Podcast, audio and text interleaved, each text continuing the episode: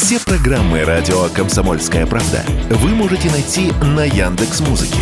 Ищите раздел вашей любимой передачи и подписывайтесь, чтобы не пропустить новый выпуск. Радио КП на Яндекс Музыке. Это удобно, просто и всегда интересно. Политика на радио КП. Владимир Варсобин для радио «Комсомольская правда». Несколько слов, произнесенных послом Китая во Франции Люшай, напугали западный мир. Люшай совершил таинственный, труднообъяснимый поступок. В разговоре с журналистом на щекотливую тему «Чей Крым?» он не ушел в глухую дипломатическую оборону, когда с помощью демагогии говорят много и ни о чем. Но самое удивительное, Люшай ответил как-то очень не по-китайски прямо. Стенограмма разговора.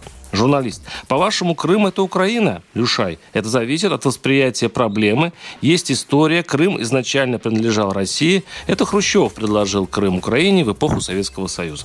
Журналист, извините, но с точки зрения международного права Крым принадлежит Украине. Вы можете спорить об этом, но это Украина. Люшай.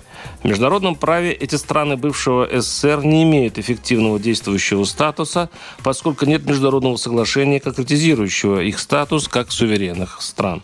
То есть представитель Китая прямо заявил, что не считает страны бывшего СССР суверенными.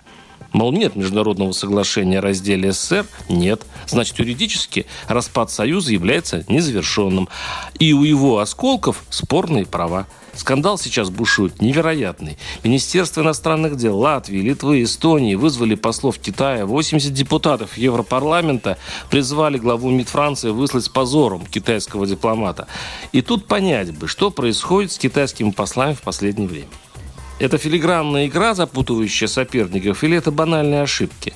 Или все, что сделано в Китае, обязано страдать из-за качества, в этом случае, дипломатов?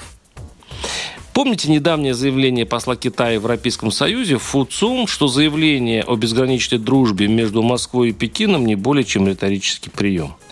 Тогда была очередь в Москве нервничать и ждать пекинских разъяснений. Теперь Запад напряжение, потому что есть немалый шанс, что Китай ведет тонкую игру, провоцируя обе враждующих стороны. Есть шанс, что Люша не оговорился, не выдал свое мнение за государственное, а выполнил высокий приказ, произнес китайское предупреждение.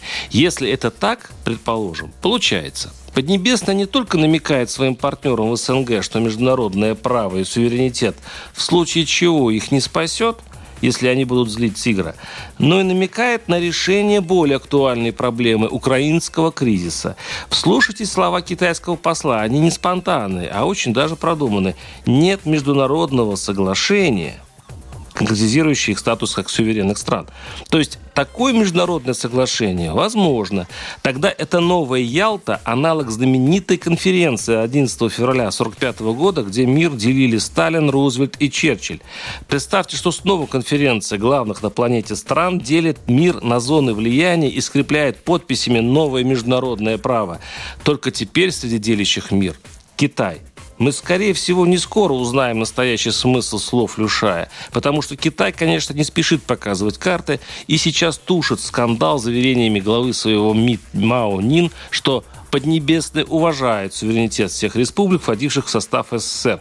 Стенограмма скандального интервью исчезла с сайта посольства, но осадок на душе у мира остался к досаде Китая или наоборот, к великому его удовольствию, посмотрим. Варсобин, телеграм-канал, подписывайтесь. Политика на радио КП.